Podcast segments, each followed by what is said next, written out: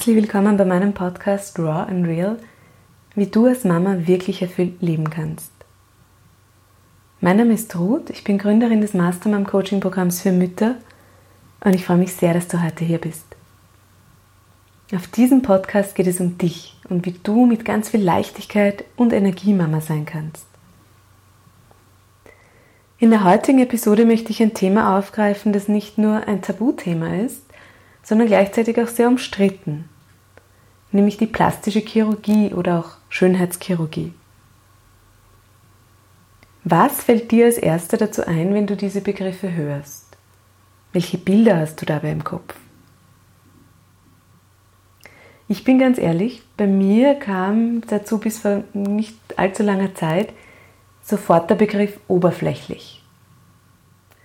Und ich weiß gar nicht genau warum. Irgendwie war das abgespeichert in mir und ein Glaubenssatz oder vielleicht sogar eher ein Vorurteil. Und dann lernte ich durch Zufall bei einer Veranstaltung die plastische Chirurgin Dr. Barbara Greibel kennen und sie hat mir von ihrer Arbeit erzählt. Von Mamas, die nach ganz langem Leidensdruck ihr vor Freude um den Hals fallen. Von Frauen, die ein völlig neues Leben leben nach einem Eingriff. Und ich stand daneben und dachte mir, hm, vielleicht ist auch einfach mein Vorurteil sehr oberflächlich. Who am I to judge you? Also wer bin ich, dass ich über dich urteilen kann? Das wurde mir in diesem Zusammenhang wieder sehr bewusst. Und auch, dass wir im Außen nie die ganze Geschichte eines Menschen kennen, sondern immer nur Fragmente. Wir wissen nicht, welche Motive, welche Auslöser, Gründe, Ereignisse dahinter stehen, wenn sich jemand wünscht, etwas an sich verändern zu lassen. Deshalb habe ich mich so gefreut, dass Dr. Barbara Greibel so offen in dieser Episode über ihre Arbeit spricht und wie sie damit auch schon zu ganz viel neuer Lebensfreude beigetragen hat. Auch in dieser Episode geht es nicht um richtig oder falsch, sondern es geht darum zu zeigen, alles darf sein. Und der Einzige, der über sein Wohlbefinden, seinen Körper und seine Gesundheit entscheidet, bist du. Ich freue mich wie immer sehr über dein Feedback zu dieser Episode. Schreib mir gerne an info.mastermom.com und alle Informationen und Infos zu Dr. Barbara Greibel und ihrer Arbeit findest du wie immer verlinkt in den Shownotes. Schön, dass du da bist. Deine Mastermom. Ruth.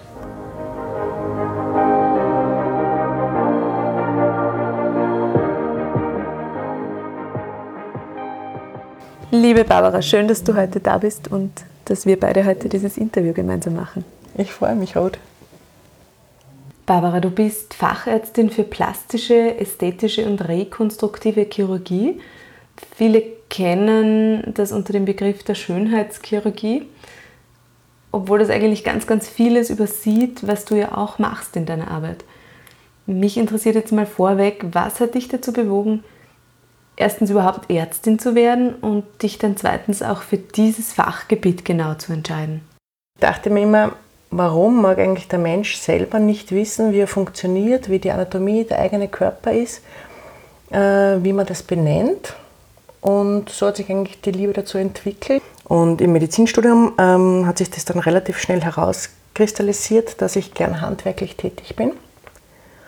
Und äh, es gibt in meinen Augen keine breitere Chirurgie als die plastische Chirurgie, weil sie ja, die Ästhetik ist ja nur ein Teilaspekt, weil sie die Rekonstruktion, die Verbrennung und die Handchirurgie ebenfalls beinhaltet. Und das ist dann der ganze Körper von Kopf bis Fuß. Und ich dachte, nur Bauchchirurg würde mir jetzt nicht gefallen. Ich mag den ganzen Körper mit der Liebe zur Anatomie ähm, bearbeiten dürfen, wenn sich wer in meine Hände legt. Und so kam das dann dazu, dass ich gleich die erste Formulatur auf der plastischen Chirurgie gemacht habe und sofort verliebt war in dieses Fach. Das ist ja, du sagst Handwerk, aber das ist ja irrsinnige Feinstarbeit, oder? Ja, es ist sehr genau, ähm, sehr perfektionistisch muss man sein. Ich denke mir immer, wenn ich äh, jemanden, wenn mir jemand das Vertrauen schenkt, dass er sich in meine Hände begibt, dann möchte ich das Allerbeste rausholen. Wie wenn ich einem Familienmitglied das Allerbeste ermöglichen möchte, was in meiner Macht steht. Ähm, und manchmal ist es dann sogar so, dass im OP-Bereich äh, sagen, jetzt passt schon, es ist schon wunderschön und, und ich finde noch irgendwas, was verbesserungswürdig ist und dann ist es erst für mich perfekt. Mhm. Und vorher höre ich nicht auf. in, der, in der Vorbereitung auf das Interview mit dir ähm, habe ich mir selbst so überlegt, wie stehe ich denn zur Schönheitschirurgie? Was halte ich davon? Welche Bilder habe ich im Kopf? Welche Glaubenssätze gibt es da? Und ähm, mir ist irgendwie bewusst worden, so gibt es schon einiges. Ja. Ein Wort, das ganz, ganz schnell da war, war oberflächlich. Und ich habe mich dann mal damit auseinandergesetzt und mich gefragt tatsächlich selbst auch, woher kommt denn dieser Glaubenssatz oder dieses Vorurteil vielleicht auch, ähm, Schönheitschirurgie wäre oberflächlich. Was denkst du dazu? Warum, warum gibt es so viele Klischees oder auch Urteile zu, zu deinem Beruf? Ja, ich glaube, das ist in der Menschheitsgeschichte schon immer so gewesen. Alles, was neu ist und anders, macht einem zuerst einmal Angst. Und das ist ja doch äh, ein relativer Eingriff in den Körper, in einen gesunden Körper meist, Gott sei Dank. Äh, ein Eingriff in der ästhetischen Chirurgie ist meist ein nicht notwendiger Eingriff. Und somit ist es halt manchmal für, für manche nicht so verständlich, dass ähm, sich diese Person das wünscht. Wenn es jetzt übertrieben ist, mache ich es meistens auch nicht. Aber wenn es für mich ersichtlich ist, der Wunsch besteht, ähm, ich kann es erfüllen und es ist im Rahmen der Anatomie und der normalen Gegebenheiten, dann ist es mir ein Anliegen, dieser Person zu helfen, wenn es auch wirklich passt. Wer kommt hauptsächlich zu dir in die, in die Ordination, in deine Praxis? Ähm, es sind so circa 15 Prozent mittlerweile Männer, die hauptsächlich zum Beispiel Oberlidstraffungen machen möchten, ähm, weil natürlich das Gesichtfeld eingeschränkt ist, äh, sie immer müde ausschauen. Sie haben auch ein ganz anderes Bewusstsein jetzt langsam in Richtung frischere Optik. Wenn ich denen gut helfen kann, dann freut es mich sehr und dementsprechend ist es eigentlich ein Segen, dass es die plastische Chirurgie gibt. Natürlich gibt es auch ähm, Frauen, die zu mir kommen. Da ist mein Schwerpunkt äh, Gesicht, Brust, äh, ein Mummy-Makeover zum Beispiel ist äh, eine Operation, äh, die sich viele Patienten nach einer Geburt oder wenn sie den, die Geburten abgeschlossen haben, nach ein, zwei Jahren dann wünschen. Das ist, äh, beinhaltet Bruststraffung oder je nachdem, was man bei der Brust halt machen muss, eine Bauchdeckenstraffung und Fettabsaugung. Und man kann das Gott sei Dank meist in einer Operation erledigen, wenn man schnell genug operiert. Und ähm, das ist natürlich sehr angenehm für die Patienten. Kleinere Patienten habe ich auch. Ähm, für, also mein jüngster Patient war drei Tage alt. Ähm, die sind direkt nach der Entbindung zu uns gekommen ähm, und die haben diese Ohrenschiene bekommen, damit die Ohren rund geformt sind, angelegt weil das kann man eben in diesen jungen Tagen noch machen, weil der Ohrknoppel sehr weich ist. Ohne Operation oder operierst du da tatsächlich auch? Nein, diese jungen Patienten sind, äh, werden mit dieser Schiene, ich nenne sie immer liebevoll meine Zahnspange, äh, mit dieser Schiene zwei Wochen bis sechs Wochen behandelt. Und durch das, dass der Knorpel so weich ist, äh, ist er noch gut formbar. Äh, durch Stillen und das Östrogen aus der Muttermilch bleibt er auch noch länger weich aber nach vier, fünf Monaten ist er dann wirklich ausgehärtet und dann ist es. Dann kommt es leider erst im Schulalter zur Operation, falls diese notwendig sein sollte. Mhm. Was sind so Indikationen, dass, das, ähm, dass man das operieren muss oder dass man, was, dass man eingreifen muss, dass man tu, was tun muss? Also was, wie merkt man das als Elternteil? Mm, die Elternteile merken es eigentlich ganz deutlich, wenn das Kind wahnsinnig abstehende Ohren hat. Ähm, es gibt da verschiedenste Ohrdeformitäten äh, mit ausgeprägten Graden von 1 äh, bis 4. Ja. 4 ist natürlich am ähm, stärksten. Es gibt äh, Knick-Schlappohren wie bei einem Häschen kann man sich das vorstellen, dass das bis zur Hälfte 90 Grad Winkel abgebogen ist. Ähm, dass äh, die Helixfalte, das ist das Äußere beim Ohr, diese, wie soll man es nennen? Diese Hautfalte sozusagen. Diese Hautfalte, mhm. die das Ohr außen abschließt, ähm, nicht rund genug geformt ist, sondern Zacken hat, manchmal Knötchen. Ähm, und da kommen die Eltern, wenn sie wissen, dass es eine Möglichkeit gibt, relativ äh, schnell dann zu mir und es ist leicht behebbar und tut dem Kind nicht weh. Es braucht keine Narkose, es wird gestillt, während ich diese ähm, Ohrschiene anlege. Ein Zentimeter Haare wird ausrasiert, das ist das Einzige, was für die Eltern meistens bitter ist. Mhm. Aber das gebe ich in eine Schüssel und das sind halt dann die ersten Haare. Ja. Die Eltern können sich das da mitnehmen und, und sie sind jedes Mal wieder überrascht, dass quasi durch diesen leichten, sanften Druck, den diese Schiene ausübt, sich da ein Ohr wirklich so gut formen lässt. Mhm. Und wenn es jetzt zum Beispiel nur einseitig ist, ist es oft ähm, auf die Lage im Mutterleib zu schließen, ja? also nicht irgendeine genetische Prädisposition, sondern dass das Kind halt im Geburtskanal schon einen Monat gesteckt ist mit einem eingeschlagenen Ohr, weil es natürlich da im Becken ähm, eng ist. Und so kann man das leicht wieder zurückformen, mhm. wie es eigentlich ursprünglich war. Das heißt, ein Hauptanteil sind, sind Frauen und dann Kinder und Männer, ähm, aber, genau. aber Frauen und auch Mütter vor allem sind ein, ein großer Teil deiner genau. Klientel, deiner Absolut, ja. Ja. Mhm. Es ist auch ähm, ein Tabuthema, sehr ähm, wichtig es anzusprechen, weil viele Mütter natürlich nach der Geburt Probleme haben, äh, nachdem sie gerissen sind oder ähm, äh, einen Dammschnitt hatten, dass dann die Schamlippen verändert ausschauen im Vergleich dazu, wie sie vorher waren. Und auch hier ich würde sagen, das ist fast eine meiner Hauptoperationen. Hier kann man gut und leicht helfen, indem man einfach wieder versucht, die ursprüngliche Form operativ in Lokalanästhesie, in der Ordination äh, wieder herzustellen. Die Patienten wollen natürlich gerne von Frau zu Frau behandelt werden, weil es doch ein unangenehmes, intimes Problem ist. Aber ich bin selbst Mutter, also ich habe da vollstes Verständnis dafür und äh, habe da vieles schon gesehen und es ist mir einiges, also mir ist, mir ist oft klar, warum Patienten das wieder korrigiert haben möchten. Natürlich mhm. gibt es auch ähm, Patienten, die seit der Pubertät unter äh, übergroßen Schamlippen leiden und einfach da Probleme beim Sport, beim Radfahren, aber auch beim Geschlechtsverkehr haben.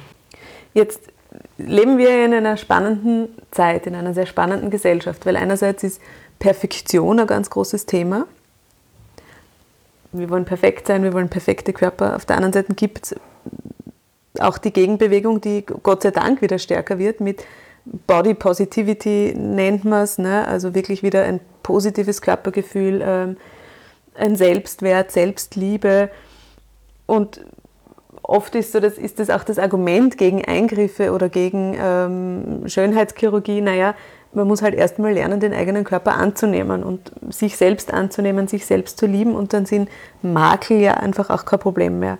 Dann kann man damit einfach umgehen. Wie siehst du das? Wie stehst du dazu? Also ich merke, dass hier die plastische Chirurgie als, als Hilfsmittel immer mehr akzeptiert wird. Ähm, wenn man überlegt, früher ist man bei einem abgebrochenen Zahn, ja, wenn das nur ein kleines Eckerl war, auch zum Zahnarzt dann gegangen, äh, um das korrigieren zu lassen, weil man sich einfach wohler fühlt, weil es ästhetisch einfach besser aussieht. Genauso kann man auch mit leicht schiefen Zähnen, wenn der Biss passt, genauso beißen und kauen und essen. Also man würde jetzt keine Zahnspange brauchen. Aber immer mehr wird das eben auch akzeptiert, dass ähm, hier die plastische Chirurgie helfen kann. Und es gibt für mich nichts Angenehmeres, als wenn sich ein Patient ähm,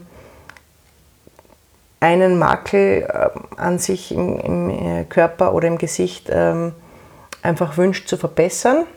In seinen Augen ein Makel, es muss, kann für andere total schön sein. Ähm, und äh, wenn ich hier helfen kann, ist es äh, schon sehr bereichernd, weil ich sehe, da kommen Patienten rein ähm, in die Ordination, wir stehen vom Spiegel, nehmen den Verband ab, sei es jetzt bei der Nase, bei der Brust und man merkt richtig, was sich da tut. Also das ist ein Gänsehautmoment jedes Mal wieder. Ähm, die Patienten fallen mir um den Hals, äh, weinen öfter, weil sie nicht glauben konnten, dass, äh, dass sowas möglich ist ähm, und äh, sind dann ewig zufrieden mit diesem Ergebnis und wünschen sich nichts weiteres mehr. Das war genau ihr Punkt und sind wahnsinnig dankbar und das ist jedes Mal für mich extrem bereichernd und macht mich einfach glücklich, dass ich da helfen kann. Stehst du mit manchen Patienten auch länger dann in Verbindung? Also begleitet oder kriegst du mit, wie es denen danach geht, was sie da wirklich verändert auch in ihrem Leben vielleicht? Ja, schon. Ja. Die berichten ja, sie müssen äh, dann nach, nach zwei Wochen nochmal zur Kontrolle kommen, nach einem Monat. Eine Halbjahreskontrolle und eine Jahreskontrolle gibt es. Äh, nach der Jahreskontrolle ist es eigentlich fertig. Mhm. Manche Ergebnisse dauern einfach ein Jahr, zum Beispiel eine Nase, bis sie fertig ist, bis die Schwellung weg ist.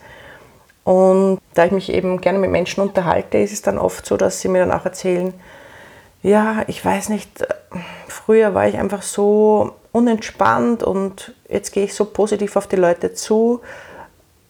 Die merken teilweise gar nicht, dass, dass eine Veränderung stattgefunden hat, außer dass ich einfach so positiv bin, glücklich bin und öfter ergeben sich dann halt da Partnerschaften, die schon lange keinen Partner mehr hatten. Aber ich glaube nur deshalb nicht, weil sie vermeintlich schöner sind, sondern einfach, weil sie sich wohler fühlen, äh, anders auf Leute zugehen und, und offener werden. Mhm. Thematisierst du das mit deinen Patientinnen oder auch Patienten, dass du sagst, also diese Wertung des Makels, redet ihr darüber? Kann es vorkommen, dass du sagst, na, da brauchen sie jetzt nichts machen lassen oder nimmst du wirklich das einfach ernst, das Anliegen, mit dem jemand zu dir kommt? Wie ist das? Es gibt natürlich Geschmacksrichtungen. Also ich habe einen anderen Geschmack als viele Patienten halt äh, oder, oder überhaupt die Allgemeinheit. Ähm, zum Beispiel mir gefallen größere Nasen wahnsinnig gut.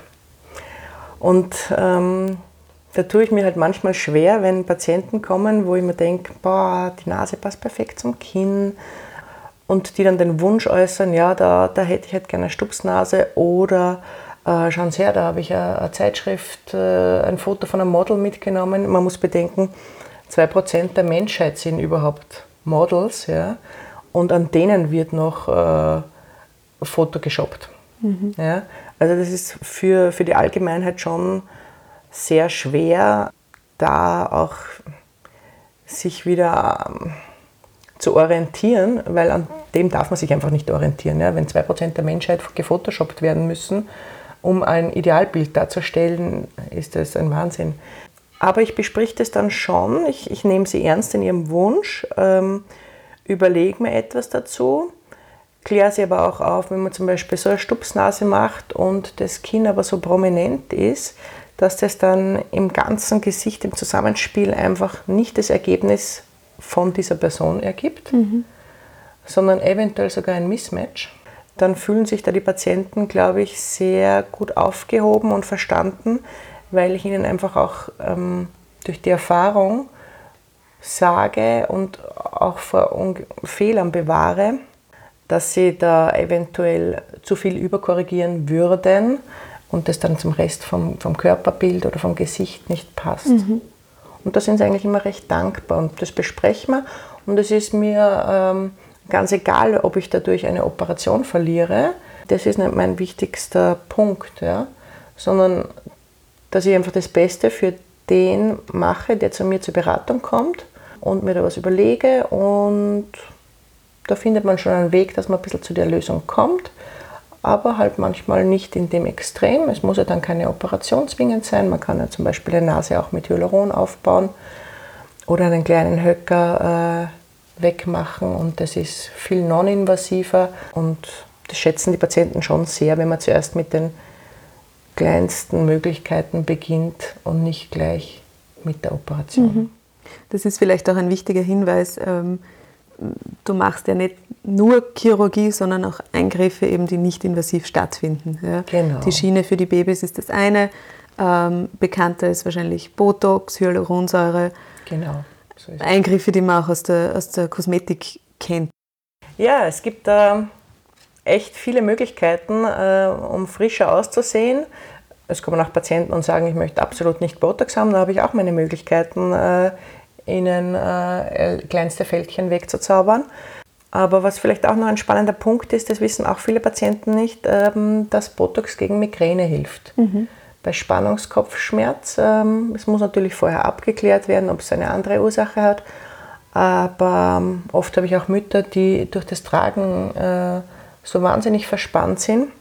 Eine Kombination aus mehreren Sachen kann da sehr hilfreich sein. Also da habe ich einen speziellen Osteopathen, der da wirklich spezialisiert ist drauf und sehr feinfühlig.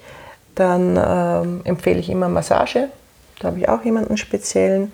Und äh, natürlich Botox, um den Spannungskopfschmerz und dieses ständige Zusammenzwicken der Zornesfalte einfach leichter zu gestalten man, man, möchte ja nicht alles wegspritzen, ja? also man soll ja eine Mimik haben und Empathie spiegeln können. Mhm. Das ist mir das Allerwichtigste. Also ich habe auch viele Schauspieler und Moderatoren ähm, und die würden den Job verlieren, wenn sie das nicht mehr könnten. Ja?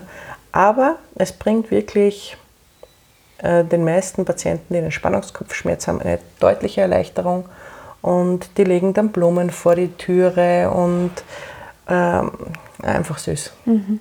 Das heißt, du kriegst ganz viel Wertschätzung da auch von ja. deinen Patienten. Mhm. Mhm. Es ist wirklich lieb und äh, freue ich mich immer sehr, weil es mich persönlich berührt einfach, dass ich helfen konnte mhm. und dass sich die aber dann auch so freuen und das auch so zum Ausdruck bringen.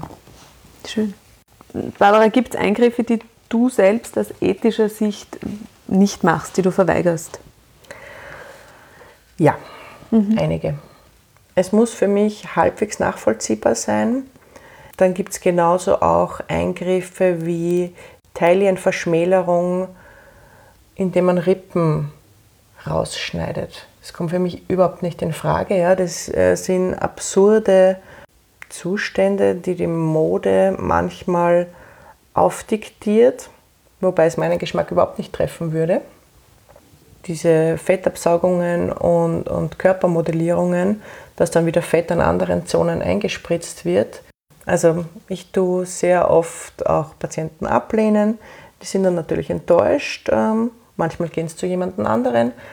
Aber es ist mir lieber als, als ähm, mein anderes Klientel zu verschrecken, das sehr natürliche Ergebnisse von mir erhofft, was auch meinem Geschmack entspricht äh, und was ich auch immer ähm, bespreche und erziele meistens.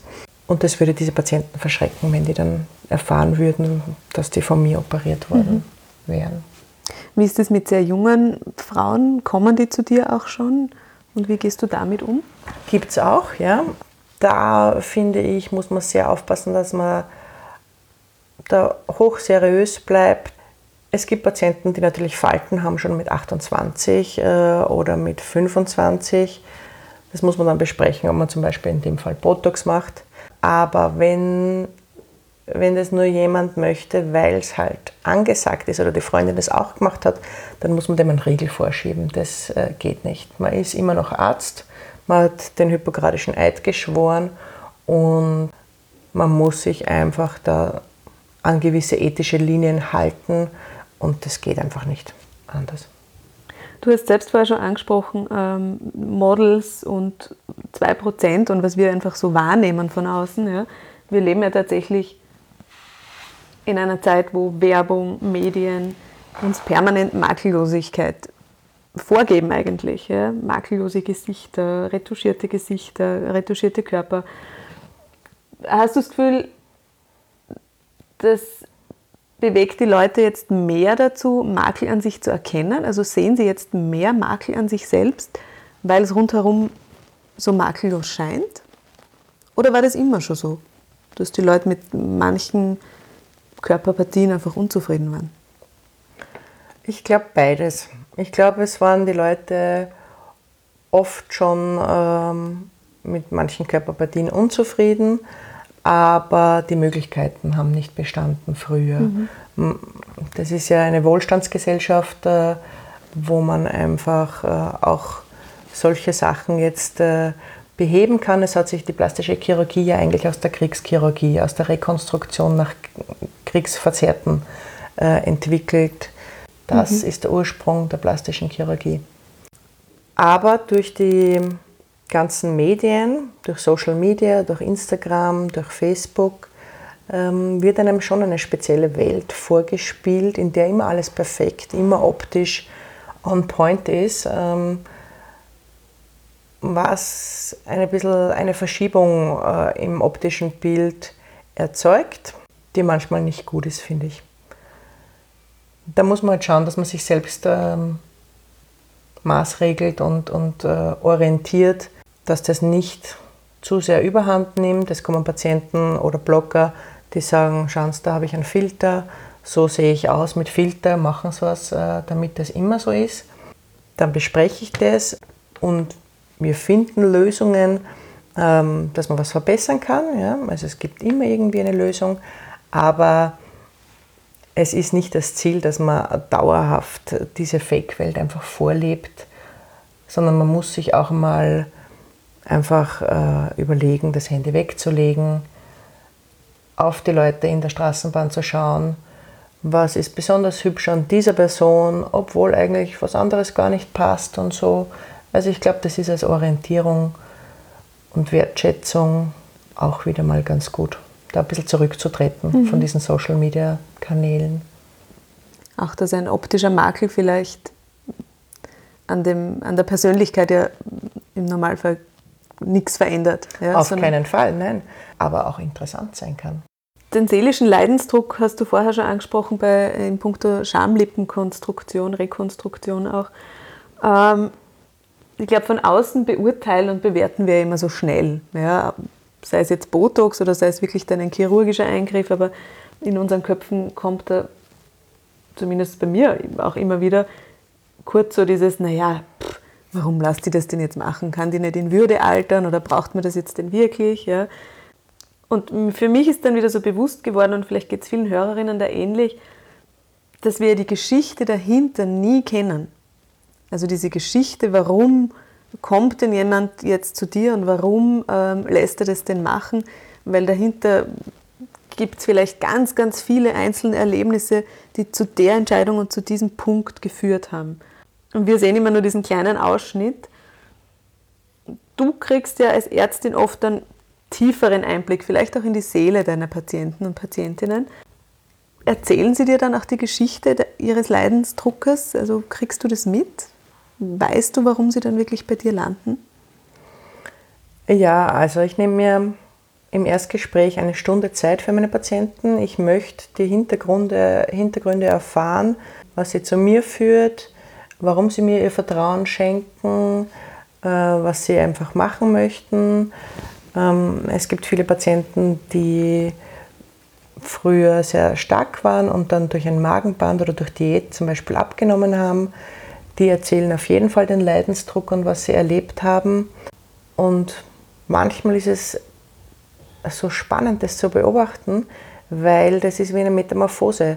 Die kommen zu mir, haben dann aufgrund der Gewichtsabnahme überschüssige Haut. Äh, die Brust ist natürlich äh, relativ leer und die wünschen sich dann eine Bauchdeckenstraffung und eine Bruststraffung bzw. Aufbau. Und wenn man ihnen das dann erfüllen kann, ist das so wie, wie eine Puppe, die zum Schmetterling wird. Das heißt, diese, dieses wertfreie, bewertungsfreie ist eigentlich in deinem Job was ganz, ganz Wichtiges.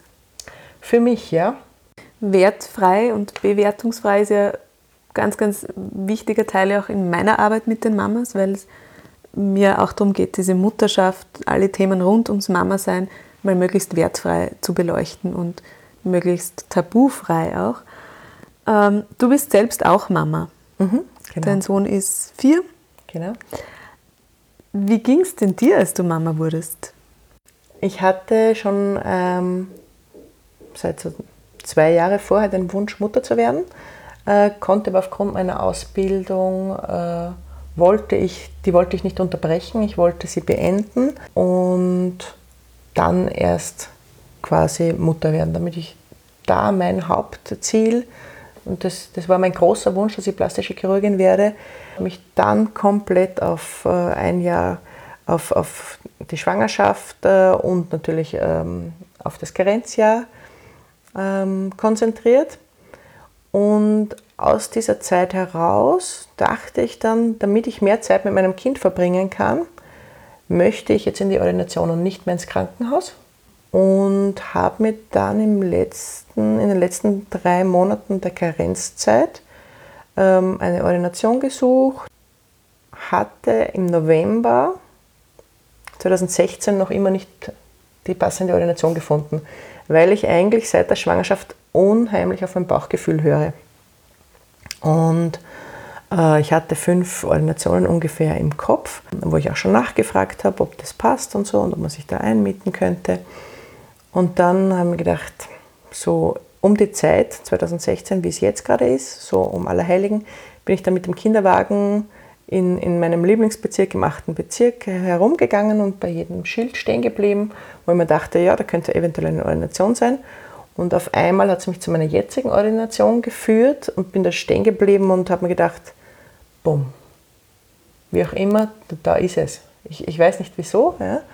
Habe dann angeläutet mit Kinderwagen und so wie ich halt da gerade war, ähm, zufällig ähm, wurde mir aufgemacht und war jemand da und dann haben wir das angeschaut und es hat so gepasst, dass ich eigentlich vor meinem Wunsch, drei Wochen vor der Eröffnung, 7. Dezember 16 habe ich die Ordination eröffnet, ähm, drei Wochen vorher dann erst die passende Ordination gefunden habe.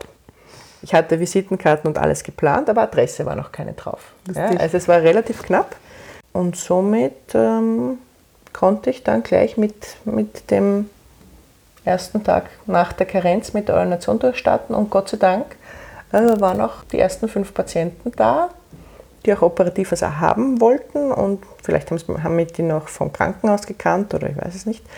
Äh, aber es war sofort gleich passend und ich glaube, es sucht sich der richtige Patient meist den richtigen Arzt und ist seitdem nicht mehr gestoppt, Gott sei Dank. Und das macht mich glücklich, weil ich eben auch meinen Sohn aufwachsen sehen kann zwischendurch und äh, aber auch mein, mein größtes Hobby, meinen Beruf ausüben kann. Hast du dir jemals oder kam, wurde dir das entgegengebracht, irgendwie Vorurteile, dass du so schnell wieder arbeiten gehst, wie man das einfach so oft hört, oder dass du überhaupt arbeiten gehst, oder hast du dich selbst mal deswegen irgendwie schlecht gefühlt, oder war das für dich immer klar, du bist beides, du bist berufstätig und du bist Mama? Ähm, nein, habe ich eigentlich nie irgendwie was äh, Negatives gehört. Na, ich glaube, weil ich, weil alle wissen, wie sehr der Beruf mein Hobby auch ist, äh, wie sehr ich mich da identifiziere, wie sehr ich meine Patienten liebe. Und ich glaube, alle sehen, wie ein gutes Mittelmaß ich Gott sei Dank gefunden habe. Beides für mich zufriedenstellend, ich glaube auch für meine Umwelt zufriedenstellend äh, auszuüben. Und äh, wenn man zwischendurch mal rauskommt und eben so einen wunderschönen Beruf hat wie ich, kommt man auch dreimal glücklicher nach Hause und freut sich dann auch wieder mit dem Kind zu spielen. Also kurz mal lüften als Mutter und sich Zeit für sich zu nehmen, ist, glaube ich, ein extrem wichtiger Punkt, den niemand vernachlässigen sollte. Kannst du dein Bauchgefühl, dein, das, wo du sagst, seit der Schwangerschaft ist das irgendwie stärker geworden, fließt das ein in deine Arbeit jetzt auch? Ja. Ja? Sehr, ja. Mhm. Es ist ja so, dass man Patienten sieht und, und sich dann auch denkt, ja, wie, wie kann ich den führen? Der kommt ja auch mit einer, in einer Situation zu einem, mit einer Schwäche eigentlich. Mhm. Der, der ist ja hochsensibel, ähm, indem er eine vermeintliche Schwäche mir präsentiert. Ähm, und ich glaube, da kann ich die Patienten ganz gut führen dass ich ihnen sage, so könnte man es machen, wertfrei, ob sie denn diesem Behandlungsplan zustimmen, ob das auch ihren Wünschen entspricht und so ergibt sich da immer eine recht gute Arzt-Patienten-Symbiose, die für beide Seiten sehr zufriedenstellend ist. Mhm. Spürst du auch klarer, schneller, na, das passt jetzt vielleicht nicht? Ja, ja. glaube ich schon. Mhm. Und das Besondere ist, ich artikuliere es dann auch schneller. Mhm. Früher war ich da zurückhaltender und dachte, na, das muss sein und uh, nimm dich mal zurück. Und mm, das, das ist bei Frauen meistens so, dass sie da irgendwie versuchen, darüber hinwegzugehen. Und auch wenn sie sich unwohl fühlen, das ist bei mir jetzt deutlich klarer und bringe ich auch klarer zum Ausdruck, äh, mhm. seit ich Mutter bin. Also da grenzt man sich auch besser ab. Sehr spannend. Mhm. Ich komme nochmal zurück auf dieses Tabu. Ich bin ja vorher bei dir auch unten bei der Tür rein. Stimmt. Mhm. ich habe mir gedacht, aha, so ist es, wenn man da reingeht in die, in die ähm, Praxis zur Schönheitschirurgin. Ganz oft passiert das ja trotzdem noch so ein bisschen unter vorgehaltener Hand und ähm, dass man es nicht jedem erzählt, dass man es ein bisschen darüber sich ausschweigt. Und ich habe mich dann so gefragt, gut, wo ist eigentlich der Unterschied, wenn ich in den Drogeriemarkt gehe und mir einen Lippenstift kaufe oder wenn ich ins Fitnessstudio gehe, um, um meinen Körper zu trainieren? Bei beiden Schritten mache ich was für mein Äußeres, für meine Optik. Warum erzählt man nicht einfach, dass man bei der Schönheitschirurgin war? Ich glaube, da werden die Leute immer offener. Manche Sachen kann man ja durchs äh, Fitnesscenter oder durch eine Diät oder eine Creme einfach nicht verändern. Ja? Und genauso wie einfach, ich zuvor schon gesagt habe, eine Zahnspange oder ein Zahnersatz immer, also das ist eigentlich schon Selbstverständlichkeit mhm. heutzutage. Äh, genauso wird es auch, glaube ich, mit der plastischen Chirurgie langsam äh, werden, dass, es, dass man sich einfach nicht mehr verstecken muss. Zum Beispiel ein Patient, der eine Gesichtsfeldeinschränkung hat, hat ja auch Probleme beim Autofahren. Wenn er seitlich schaut äh, in den Rückspiegel äh, und da die Haut so drüber hängt, ist ja das genauso auch gefährlich. Ja? Und man muss halt auch dieses Bewusstsein schaffen. Ja, es gibt auch ähm, als Ziel die Operation, dass die Ästhetik perfektioniert wird, aber auch gleichzeitig die Funktion dieses Körperteils verbessert und erhalten bleiben mhm. muss. Das sind ja unsere Ziele und Ansprüche, ja?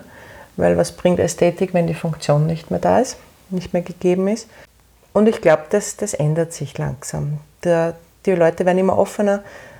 Auch Patienten erzählen mir dann, dass sie Freundinnen erzählt haben von der Schamlippenkorrektur zum Beispiel und, äh, oder von der Oberlidstraffung oder von der Brustoperation und dann so viele positive Rückmeldungen kriegen, wo Freundinnen dann sagen, ah, erzähl mir genau, ich habe mir das auch schon immer gewünscht, äh, ich habe mir es nur noch nicht sagen getraut, wie war das, ähm, muss ich mich fürchten, ist es unangenehm, schaut mich die schief an. Und oft berichten dann die Patienten, dass sie eigentlich Bewunderung erfahren, dass sie sich diesen Schritt dann getraut haben und plötzlich ganz viele Leute aufmachen und erzählen von ihren Wünschen oder auch schon stattgehabten Operationen, mhm. wo die anderen geglaubt hätten, die hat noch nie was machen lassen. Mhm. Ja? Also das wird immer offener. Das heißt, wenn man mal selbst anfängt, das Tabu zu brechen, dann merkt man, dann, dann geht so die Wellenbewegung durch auch. Absolut, mhm. absolut, genau so ist es. Mhm. Du hast ja immer schon ähm, Angebote für Mütter gehabt. Ja? Jetzt bist du selbst Mama. Kannst du jetzt nach einer Schwangerschaft, nachdem du das körperlich selbst auch erlebt hast, mhm. noch besser verstehen, dass man was machen lässt, dass man sich Veränderung wünscht? Wie, wie geht es dir damit jetzt mit diesem, nachdem du diese persönliche Erfahrung auch hast, einer, einer Geburt, einer Schwangerschaft? Ja, kann ich sehr gut nachvollziehen. Ja. Also ich war unheimlich gerne schwanger bis, bis zur letzten Woche. Die Schwangerschaftshormone im vollsten Ausmaß genossen. Ähm, aber es verändert einen Körper schon. Also der Körper ist meistens nachher nicht mehr so, wie er vorher war. Dessen muss man sich bewusst sein. Ich, ganz wichtig ist, wenn, wenn Mütter zu mir kommen, ähm, dass man ihnen sagt, bitte geben Sie sich mindestens ein Jahr postpartal, also nach der Geburt, Zeit, dass Ihr Körper die Veränderungen wieder verarbeiten kann. Der Brustkorb wird ja breiter, weil die Organe hochrutschen. Ja. Die BH- und Körbchengröße ändert sich definitiv durchs Stillen, aber auch wieder nachher. Und es ist eigentlich eine Meisterleistung vom Körper, was die Haut auch aushält. Ja? Ähm, wie sich auch wieder vieles zurückbildet. Und da darf man einfach nicht so früh beginnen. Äh, wenn ein Patient nach einem halben Jahr Brustvergrößerung dann möchte, hatte ich öfter schon Patienten abgelehnt, ähm, die dann enttäuscht waren, aber im Nachhinein sehr happy, dass ich sie auf diese Schritte hingewiesen habe, weil sich einfach noch massiv was getan hat. Mhm. Ja, und das muss man berücksichtigen und das ist mir besonders wichtig, das den Patienten auch zu vermitteln.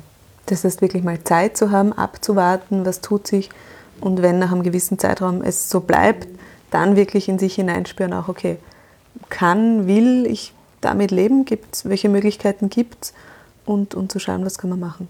Genau, mhm. es gibt ja auch einen schönen Spruch von der Gertrud Lefort, der lautet, geboren wird nicht nur das Kind durch die Mutter, sondern auch die Mutter durch das Kind.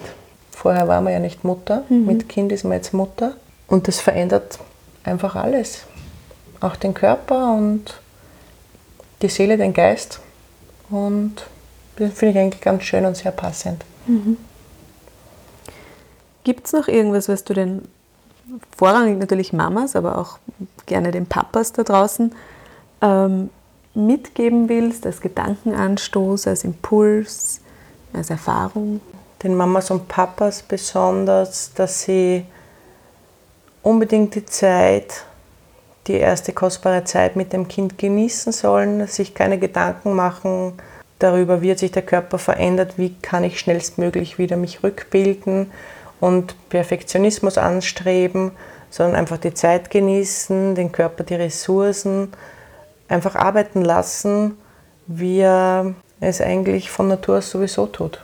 Mhm. Und nicht zu früh wieder vorherige Ziele anstreben. Einfach mal entspannen auch. Einfach auch mal entspannen. Ganz wichtig, auch ja. in deinem Beruf, oder? Entspannst Absolut. du zwischendurch?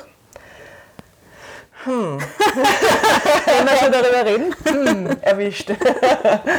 ähm, also wenn ich meinen langen Ori-Tag habe, ist es sehr dicht gedrängt. Mhm. Da entspanne ich wenig übersehe auch oft das Essen, weil ich einfach in so einer Euphorie bin, weil mir der Job so Spaß macht. Und dann muss ich mich halt öfter an der Nase nehmen oder meine Sprechstundenhilfe kommt herein und sagt, Barbara, du hast den ganzen Tag noch nichts gegessen. Dann in der Freizeit koche ich recht gern für die Familie oder lade Freunde ein oder wir treffen uns so am Spielplatz. Also im Prinzip holt einen dann das Kind wieder herunter Mhm. Auch erdet einen auch, finde ich. Ähm, und bringt einen wieder gut auf Schiene. Auch was, was alle möglichen Sachen betrifft, Erwartungshaltungen, wie man selber sein sollte, wie man selber ausschauen sollte. Ja, das ist eigentlich das Wichtigste, dass man dann eine gute Zeit hat und sich wieder auf sich fokussiert, auf die Familie. Schön. Ja, Barbara, ich freue mich wirklich, dass wir beide uns kennengelernt haben, durch Zufall äh, bei mhm. einer Veranstaltung, ähm, weil ich tatsächlich auch gemerkt habe, welche Klischees, welche Bilder, welche Glaubenssätze ich so im Kopf hatte von einer Schönheitschirurgin auch, ähm, wie das ausschaut, wie die ist. Ja. Du hast da vieles aufgewirbelt in mir, hast mir neue Seiten da tatsächlich neue Aspekte gezeigt, weil du für mich so eine ganz authentische, und ich sage das jetzt wirklich sehr, sehr positiv, so eine bodenständige, ähm, offene Frau bist mit so viel Herz gleichzeitig. Ähm, und ja, vielen, vielen Dank, dass du dir heute die Zeit genommen hast. Vielen Dank für dieses Interview. Gerne, danke schön für deine schönen Fragen. ja, und ähm, ich werde dich regelmäßig ans Essen und Entspannen vielleicht erinnern. Vielleicht ja, finden wir da eine Lösung noch. Das wäre toll. Super. Danke dir. Dankeschön.